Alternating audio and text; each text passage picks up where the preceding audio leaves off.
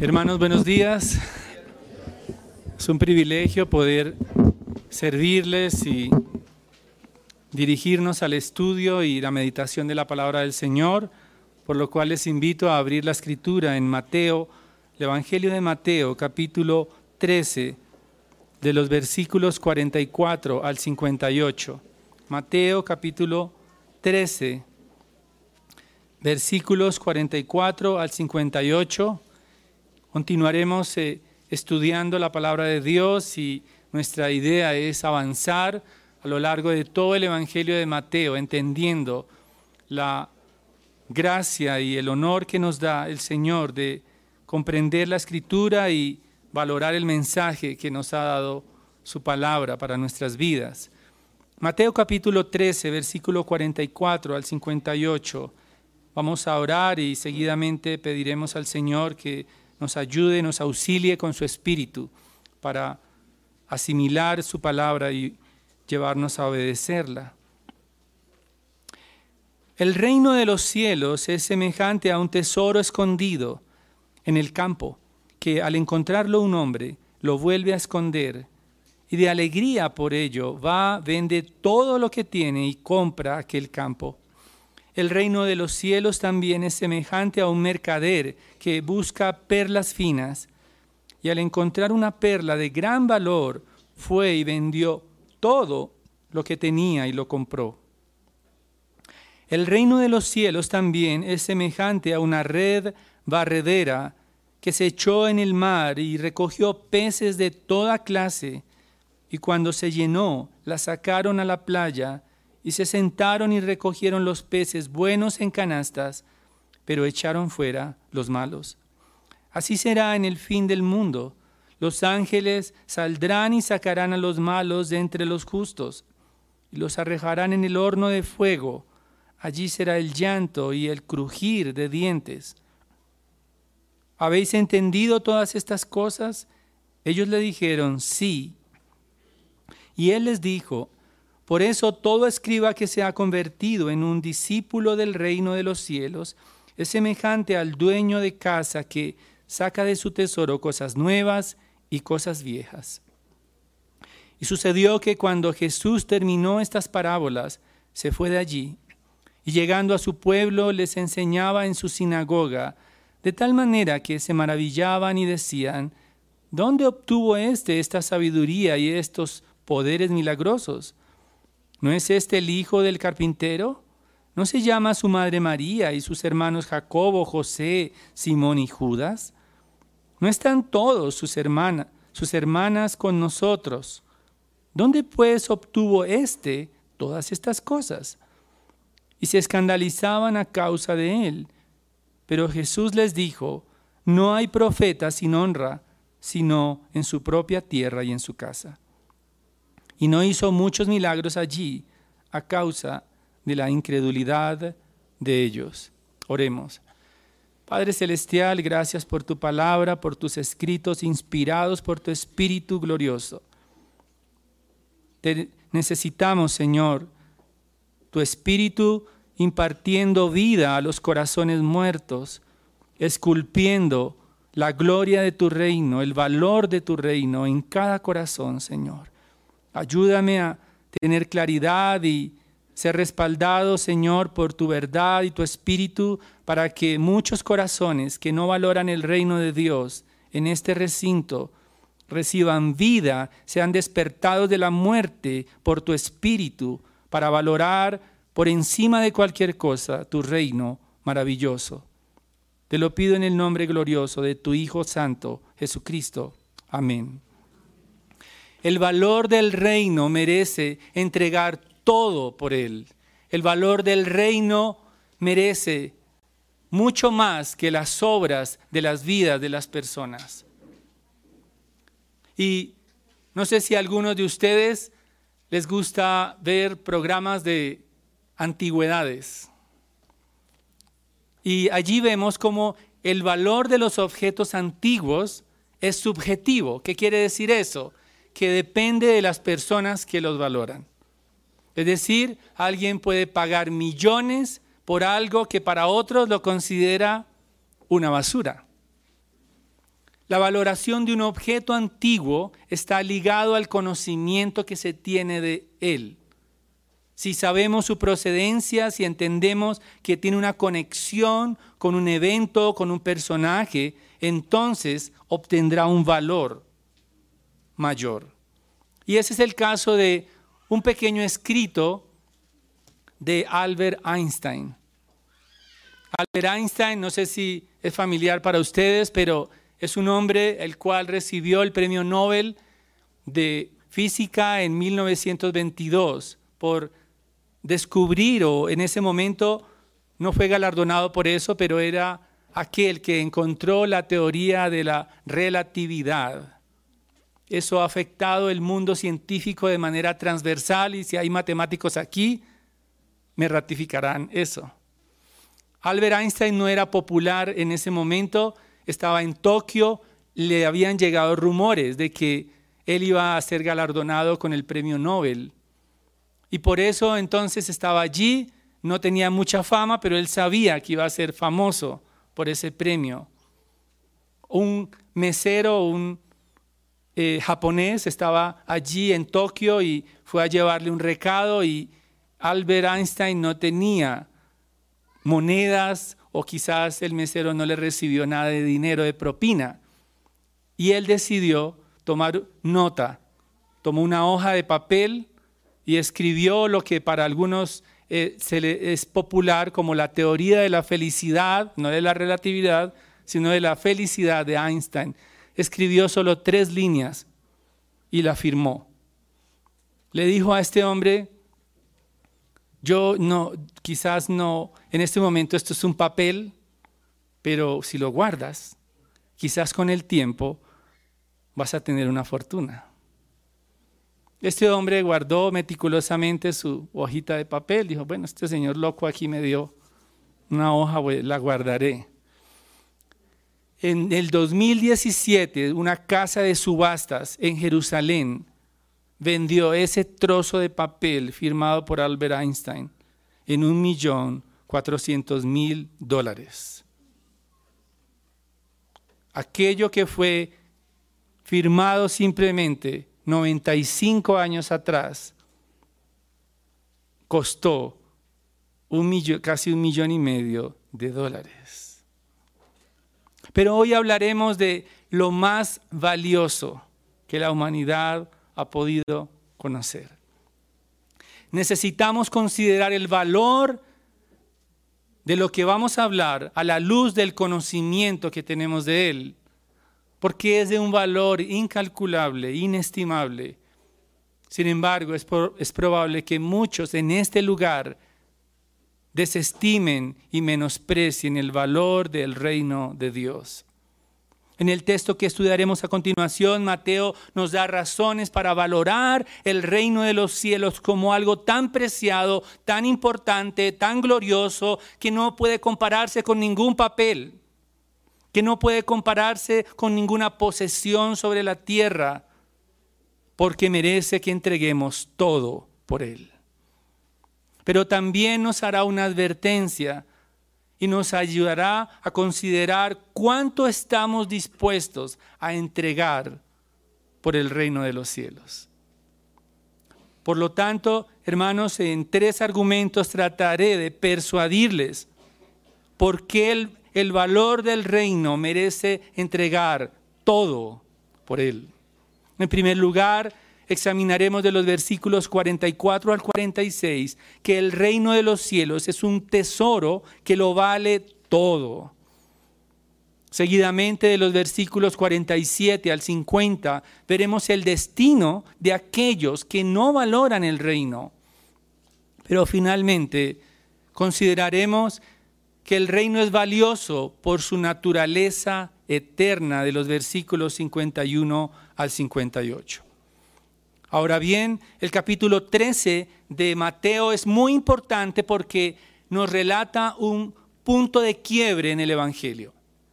El Evangelio ha avanzado hasta el capítulo 12, pero en el capítulo 13 algo sucede. ¿Por qué? El Señor Jesucristo cambia su lenguaje de un lenguaje abierto y claro a un lenguaje de parábolas. Entonces, el Señor Jesús sentencia a los religiosos, a las multitudes que siguen a estos religiosos, a una condenación irrevocable. Por eso es que les habla en parábolas, para que viendo no vean y oyendo no entiendan. Pero también el capítulo 13 empieza a hablar el Señor Jesucristo de los misterios del reino de los cielos. Los misterios del reino solo pueden ser entendidos por los discípulos de Jesucristo. En el versículo 11 del capítulo 13 nos dice, y respondiendo él les dijo, porque a vosotros, es decir, a los discípulos, se os ha concedido conocer los misterios del reino de los cielos, pero a ellos no se les ha concedido. Solo una minoría puede entender los misterios del reino de los cielos, es decir, los discípulos de Jesucristo. Entre esos misterios, recordemos en el versículo 23, solo los verdaderos discípulos entienden la palabra de Dios y llevarán fruto. Porque, pero aquel que en quien se sembró la semilla en tierra buena, este es el que oye la palabra y la entiende. Este sí da fruto y produce uno a ciento, otro a sesenta y otro a treinta. El versículo 39 también nos recuerda uno de los misterios del reino, y es que el reino de Dios seguirá creciendo discretamente en el mundo, aunque parezca que está siendo vencido por el pecado, el reino de Dios continuará su avance hasta el fin del mundo. Dice el versículo 39, y el enemigo que la sembró es el diablo y la ciega, es el fin del mundo, y los segadores son los ángeles. Pero también el versículo 40 nos habla de la manifestación de los últimos tiempos del reino. Versículo 40, por tanto, así como la cizaña se recoge y se quema en el fuego, de la misma manera será en el fin del mundo. Por lo tanto, aquellos que son piedra de tropiezo, aquellos que se confunden con el trigo, entonces también serán separados para un horno de fuego Versículo 30, dejad que ambos crezcan juntos hasta la siega. Y al tiempo de la siega diré a los segadores, recoged primero la cizaña y atadla en manojos para quemarla. Pero el trigo recogedlo en mi granero. Versículo 42, y los echarán en el horno de fuego. Allí será el llanto y el crujir de dientes. Y el versículo 50, y los arrojarán en el horno de fuego. Allí será el llanto y el crujir de dientes. Los misterios del reino solo pueden ser entendidos por los discípulos de Cristo. Para los demás está velado, está oculto.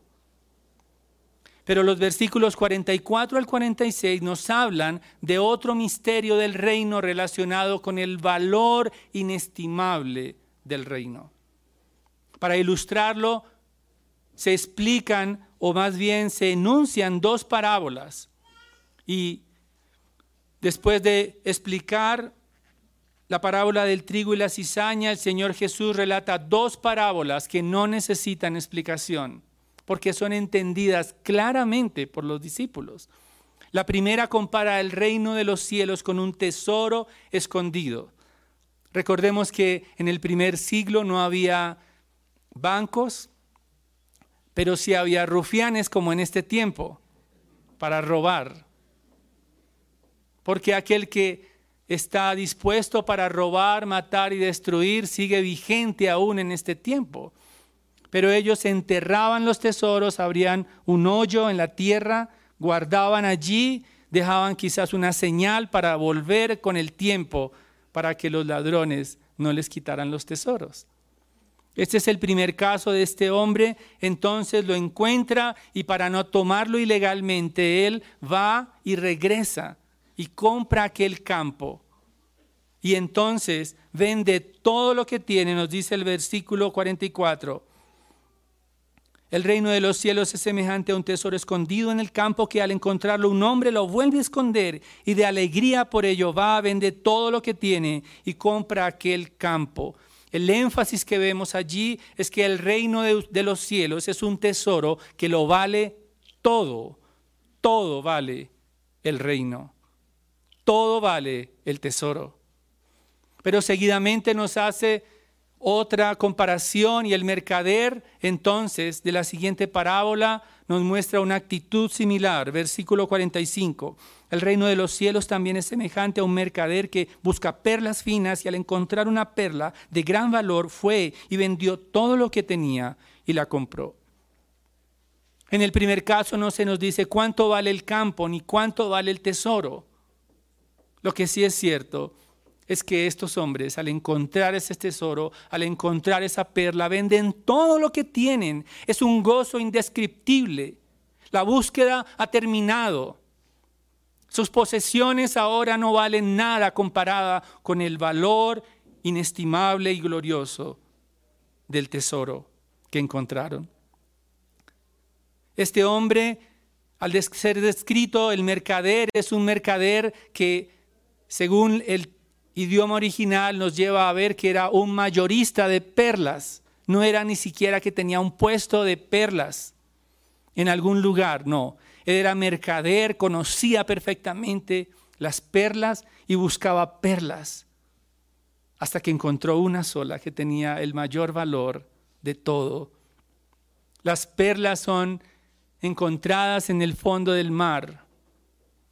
Quizás en ese tiempo no había tanques de oxígeno, había que aguantar la respiración e ir al fondo del mar, buscar las conchas de las anheladas perlas. Hoy es más sencillo con buzos y tecnología. Eran muy valoradas las perlas en ese primer siglo. Muchos arriesgaban su vida para obtener una perla y entonces este hombre encuentra la perla de gran precio. Reconoció que estaba ante sus ojos lo mejor. Encontrar esta perla de valor incalculable lo lleva a vender todo lo que tiene, incluyendo perlas de menor valor.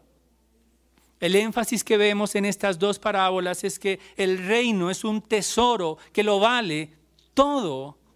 Ambos entregan todo para obtener el tesoro o la perla. Aunque en el primer caso ese tesoro estaba encubierto, en el segundo era evidente, ambos comprenden el inestimable valor del tesoro.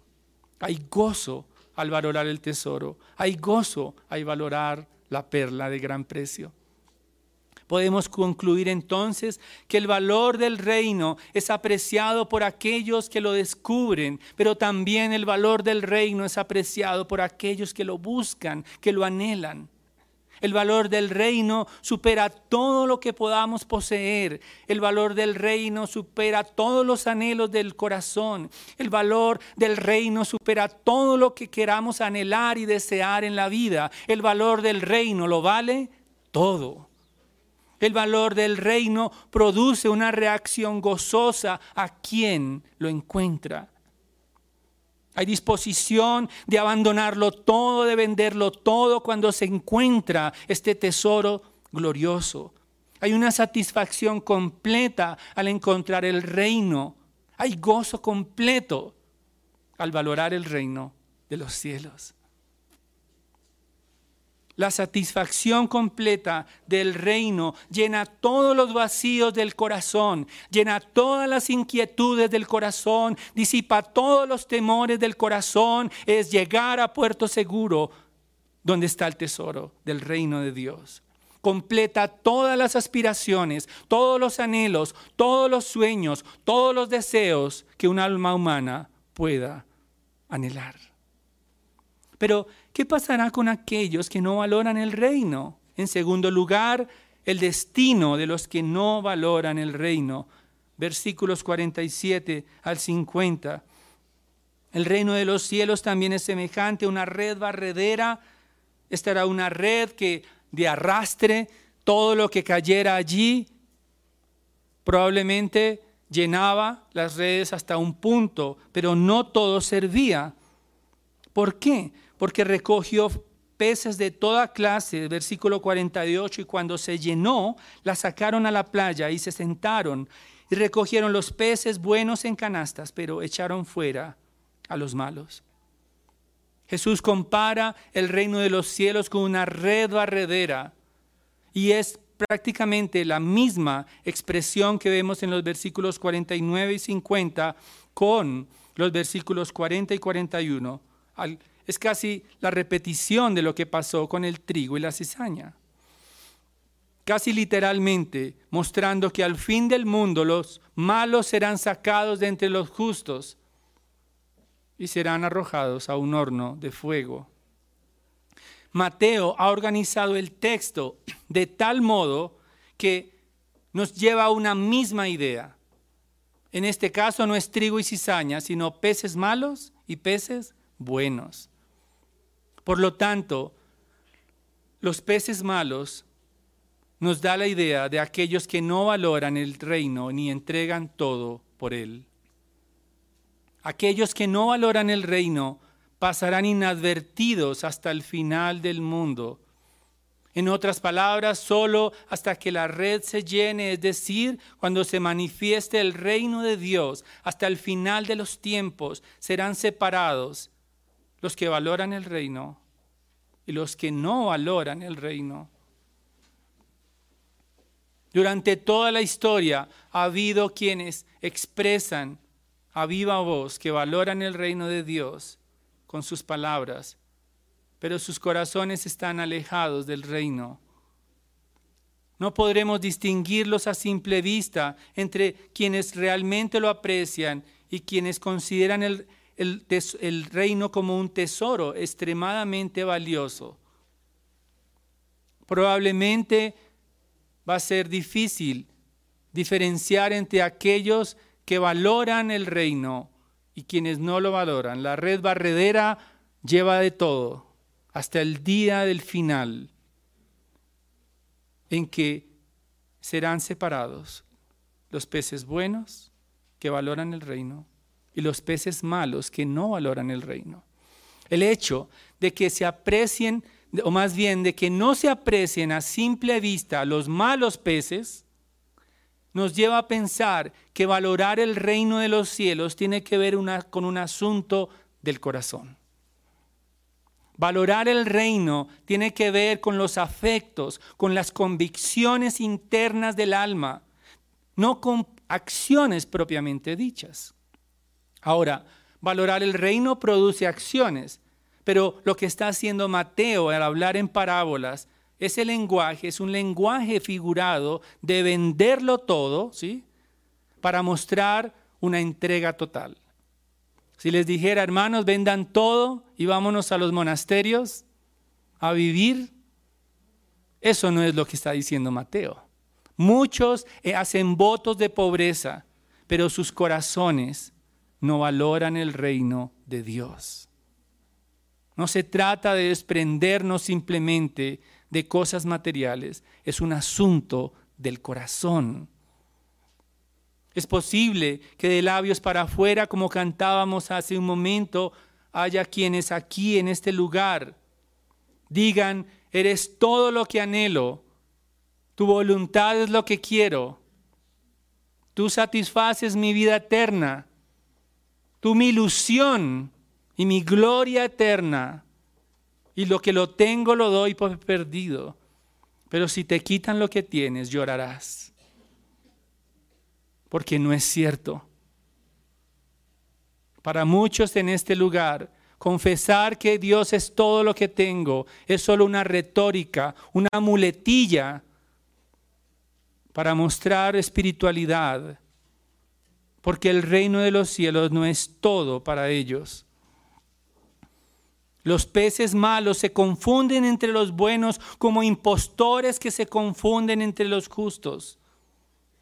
Pero el destino de aquellos que no valoran el reino de Dios será un horno de fuego versículo 49, así será el fin del mundo. Los ángeles saldrán y sacarán a los malos de entre los justos y los arrojarán al horno de fuego. Allí será el llanto y el crujir de dientes. Hermanos, si no has entendido lo que dice aquí, esto es el terror y la zozobra y el temor. Crujir de dientes es un énfasis en un dolor agudo que no será quitado ni siquiera con la muerte, porque la muerte no tendrá cabida en ese horno de fuego. Sin embargo, el apóstol Pablo nos ilustra en Filipenses 3 del 7 al 8 la forma en que debemos valorar el reino de Dios. Leíamos en la lectura inicial. A diferencia de los que confían en la carne, el apóstol Pablo dice lo siguiente y he escogido esta versión en la nueva versión internacional. Es un poco eh, incómoda al final y ya les voy a decir por qué. Sin embargo, dice Filipenses 3 del 7 al 8, dice el apóstol Pablo, todo aquello que para mí era ganancia, ahora lo considero pérdida por causa de Cristo. Es más, todo lo considero pérdida por razón del incomparable valor de conocer a Cristo Jesús, mi Señor. Por Él lo he perdido todo y lo tengo por estiércol a fin de ganar a Cristo. Y esa era la cara que yo quería ver. Todo lo he perdido y lo tengo por estiércol. En otras palabras, la nueva versión internacional traduce lo que en algunas versiones dice estimo como considerar. Y esa palabra significa considerar es analizar algo con atención. Es una comparación mental que lo lleva a concluir al apóstol Pablo que el incomparable valor de Jesucristo lo lleva a ver las cosas anteriores que para él eran ganancia como indeseables. El incomparable valor de conocer a Cristo no es superado por nada que sea valioso para el ser humano. El destino de aquellos que no valoran el reino entonces será un horno de fuego. Pero el apóstol Pablo nos lleva a entender que valorar el reino es un asunto del corazón. Es un asunto de considerar entre algo que vale menos y el valor inescrutable, incomparable de las glorias de la majestad de Jesucristo. Hoy necesitamos comparar también lo que para nosotros es ganancia con algo mayor. Y eso nos lleva al tercer punto. El reino es valioso por su naturaleza eterna. Pensemos con qué estamos comparando lo que para nosotros tiene valor, que nos lleva a menospreciar el reino. Porque la oferta que nos hace Dios es incomparable con lo que hay en este mundo.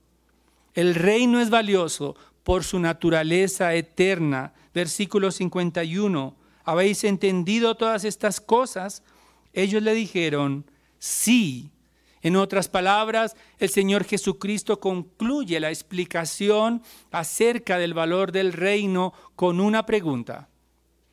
¿Habéis entendido estas cosas? Ahora, esa palabra entender es muy interesante porque significa juntar en la mente, integrar dos elementos, juntarlos, conectarlos, integrarlos. En otras palabras, es como si el Señor Jesucristo estuviera preguntándole a sus discípulos, pudieron integrar las cosas ocultas que los profetas han dicho de mí con los misterios que yo les he explicado. Esa es la idea. Pueden juntar las cosas que las profetas y el pueblo del pacto escuchó desde Abel, desde la fundación del mundo. Hebreos nos habla que el primer profeta fue Abel, que habló con su propia sangre. Por lo tanto, el Señor Jesucristo está preguntando a los apóstoles, a sus discípulos, Ustedes han comprendido que desde la fundación del mundo se ha hablado de mí, han entendido y conectado los misterios del reino que yo les he hablado, han visto las implicaciones. Han entendido que hay una sola realidad entre el Antiguo Testamento y las palabras de Jesucristo. Y la respuesta es sí. En ese momento esa respuesta afirmativa, el Señor Jesús avala ese conocimiento y prácticamente los gradúa como escribas, es decir, como maestros del reino de los cielos. La palabra escriba en el versículo 52 dice, y él les dijo, por eso todo escriba que se ha convertido en un discípulo del reino de los cielos es semejante al dueño de casa que saca de su tesoro cosas nuevas y cosas viejas. Ahora son maestros dotados con un conocimiento amplio del reino de los cielos. Su entendimiento ahora se compara a un dueño de casa que posee en el, su tesoro guardado cosas viejas, es decir, la antigua voz de los profetas que hablaron de él y las cosas nuevas, los misterios nuevos del reino que han sido expresados por el mismo Señor Jesucristo. Entendemos entonces que los, los discípulos del reino reciben una nueva revelación de los misterios por parte de Jesucristo no podían, no podían divorciar las verdades antiguas que hablan del rey, que es la escritura inspirada por Dios desde la fundación del mundo. No podían divorciarlas de la realidad de Cristo. Porque toda la revelación nos habla de Cristo. El valor del reino tiene una naturaleza eterna porque nos habla del Rey del universo que creó el mundo. El valor del reino es inestimable, incomparable con las cosas pasajeras de este mundo, las cuales serán quitadas. Muchos dicen, Dios es un aguafiestas porque no me deja disfrutar de mis pasiones preferidas. Dios quiere que le ame a Él y entonces, ¿qué hago con lo que me produce el deleite y satisfacción en este mundo? Dios es un aguafiestas, cósmico. Me daña mi fiesta. Pero lo que está haciendo el Señor Jesucristo, al quitarte los afectos, por las cosas pasajeras de este mundo es privarte del dolor cuando las pierdas. Porque todo se perderá con la muerte. Toda tu vanagloria, todo tu cuerpo, todos tus bienes, todas tus posesiones intelectuales, todo quedará en la tumba. Y llorarás por eso, sí, llorarás cuando te arrebaten lo que amas en este mundo. Porque todo lo que ven nuestros ojos es efímero, pero las cosas eternas permanecen para siempre. Donde esté vuestro tesoro, allí estará vuestro corazón. Porque toda la revelación nos habla de Jesucristo. Todo lo que vemos en la escritura nos habla de un nombre que es sobre todo nombre. Como les decía algunos hermanos eh, la semana anterior, muchos tratan de buscar en la palabra de Dios promesas. Muchos tratan de buscar en la escritura la estrategia para un negocio, la sabiduría para sortear cosas. Muchos tratan de buscar en la palabra de Dios la terapia para cambiar, o más bien para cambiar al otro. Pero la palabra de Dios no contiene ninguna terapia. La palabra de Dios contiene el plan de redención que esta humanidad necesita para valorar el reino de Dios. Toda la revelación nos habla de Jesucristo, todo lo que hacemos aquí tiene que ver con Jesucristo. Lo que hacemos aquí no es una reunión social, no es una reunión para verme con mis viejas amistades que no he visto en la semana. No. Esto es una convocación que hace el cielo en la tierra para hacer visible lo invisible y es la gloria de Jesucristo. Aquí anunciamos la gloria del Padre Eterno. Todo tiene que ver con este mundo. Somos privilegiados y si hay alguien aquí que ha venido simplemente por religiosidad, por calmar su conciencia, por anotarse un punto de moral, es bienvenido al arrepentimiento. Para que sepulte toda su valor para que sepulte todo su patrimonio religioso en la tumba y entienda que Jesucristo es valorado por encima de todo. El verso 53 en adelante parece una escena desconectada de lo anterior, pero creo que Mateo ha elegido cuidadosamente su material para enseñarnos algo. La naturaleza eterna de Jesucristo no está al alcance de cualquier persona. Aún su propia familia y su propio pueblo no fue consciente de la naturaleza eterna del rey.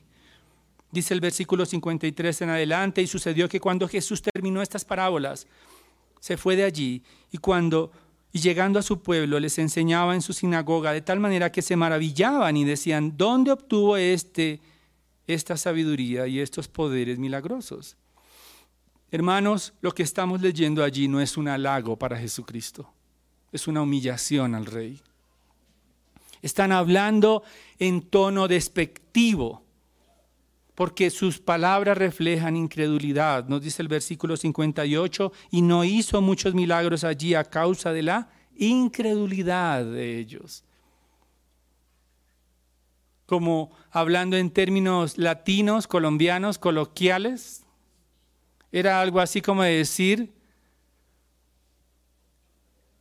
este nos hace avergonzar, o sea, siento vergüenza ajena al verte. ¿De dónde sacaste ese poder? Si yo te vi crecer, pareces un levantado. Si yo conozco a tu, familia, ¿qué vienes aquí a enseñarnos qué? ¿No es este el hijo del carpintero? ¿Quién se cree?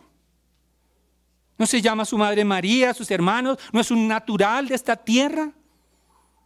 ¿No lo vi crecer? ¿Quién se viene a creer ahora este hombre? A enseñarnos, a jactarse de su deidad. ¿No están todas las hermanas con nosotros? ¿De dónde pues obtuvo este fulano todas estas cosas? Su propio pueblo, es decir, el pueblo del pacto, no entendían que el Rey eterno estaba entre ellos. Lo trataron de acuerdo con su conocimiento humano porque no les parecía nada especial.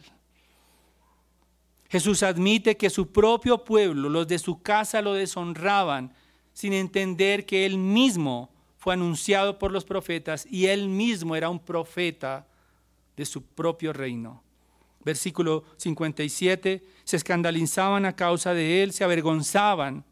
Pero Jesús les dijo, no hay profeta sin honra, sino en su propia tierra y en su casa.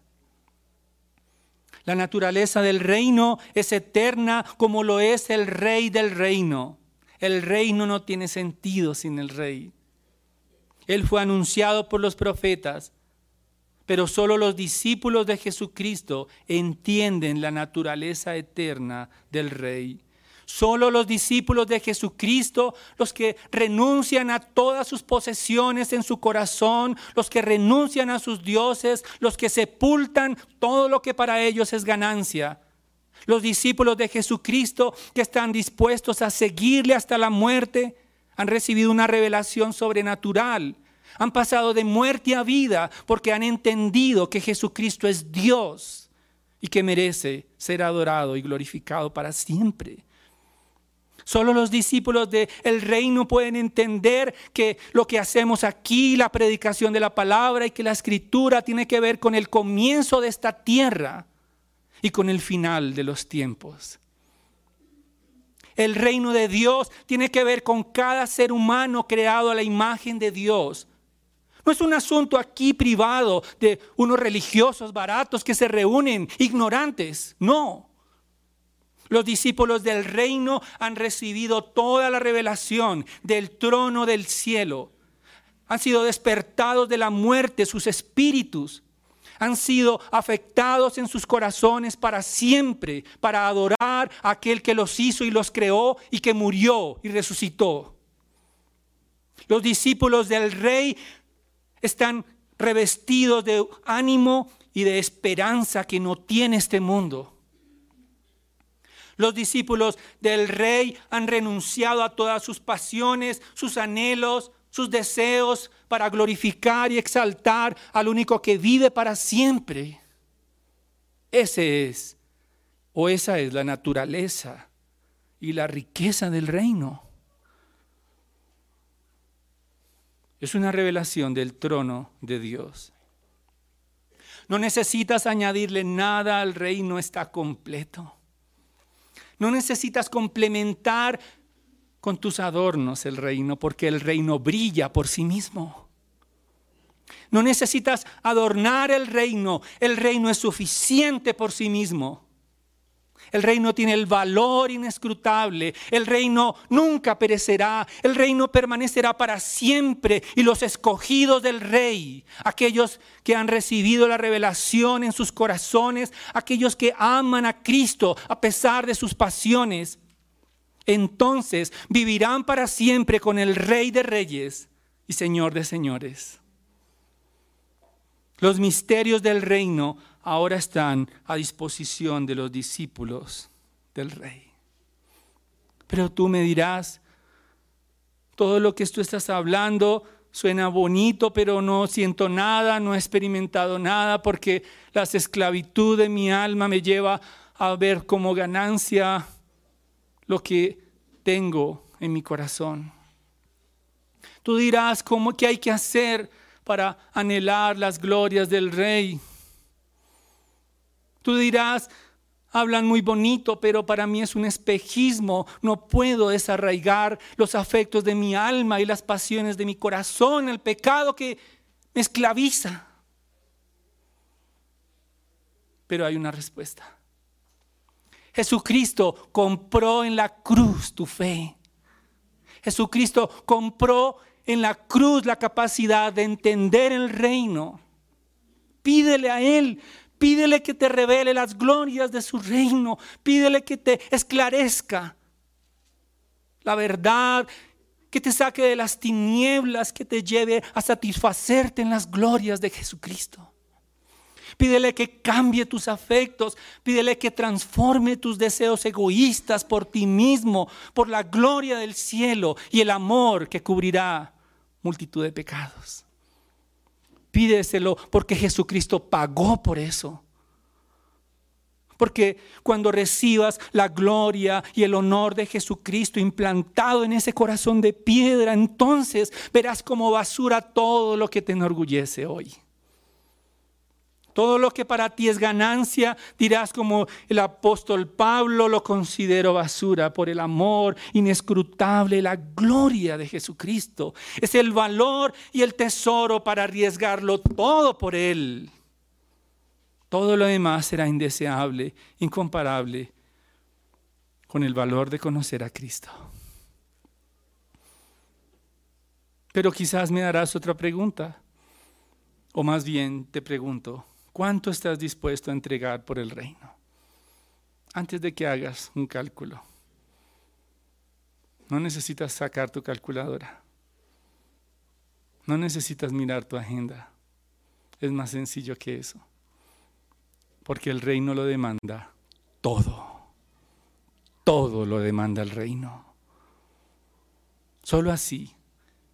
Si entregas todos tus anhelos, si Jesucristo mueve las entrañas de tu alma, entonces lo recibirás todo. Porque Él entregó todo por nosotros. Es un tesoro tan invaluable, tan inconmensurable, tan glorioso. Porque tiene la firma, no de Einstein. Vale más que eso. El reino fue firmado por el rey con el sello de la cruz. Sus heridas están en el cielo, aún recordando que pagó por eso. Cuán valioso es nuestro rey. Finalmente, hermano, amigo, te invito a no permitir que tu amor por Jesucristo disminuya Permite que el amor por Jesucristo crezca cada día, alejándote del pecado. No trabajes por los tesoros perecederos de este mundo. No trabajes por los halagos de este mundo.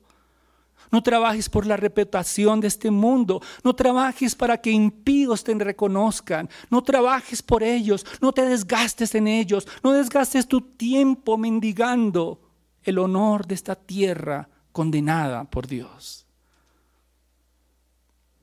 No desperdicies tu tiempo, tus anhelos. No entregues tu corazón a este mundo. Entrégalo a Cristo. Porque las riquezas eternas serán concedidas cuando nuestra esperanza se haga una realidad y lo veamos en el cielo, en gloria eterna, para siempre, al final de los tiempos. Mientras eso sucede, seamos fieles hasta la muerte, porque el tesoro del reino lo vale entregar todo. Oremos. Padre glorioso, gracias porque tu palabra es un caudal abundante de riquezas de gloria que tenemos en Cristo. Ayúdanos, Señora. Nuevamente te pido que esculpas con cincel de diamante en nuestros corazones el valor de tu reino, para que nada ni nadie nos lo arrebate, para que cuando estemos tentados al valorar las ganancias pasajeras de este mundo, con toda seguridad podamos rendirnos ante ti y valorarte por encima de cualquier cosa, por encima de la impiedad, por encima de nuestros deseos, por encima de nuestro pecado. Te pido que si hay personas en este lugar que anhelan en su alma que brille la luz de Jesucristo, ilumínalo, Señor, porque eso te complace, los corazones arrepentidos. Y hay fiesta en los cielos cuando un pecador se arrepiente. Te adoramos y festejamos tu honor, tu gloria, tu majestad, tu señorío eterno, el cual nos pertenece por tu Hijo Jesucristo. Amén. Dios les bendiga, hermanos.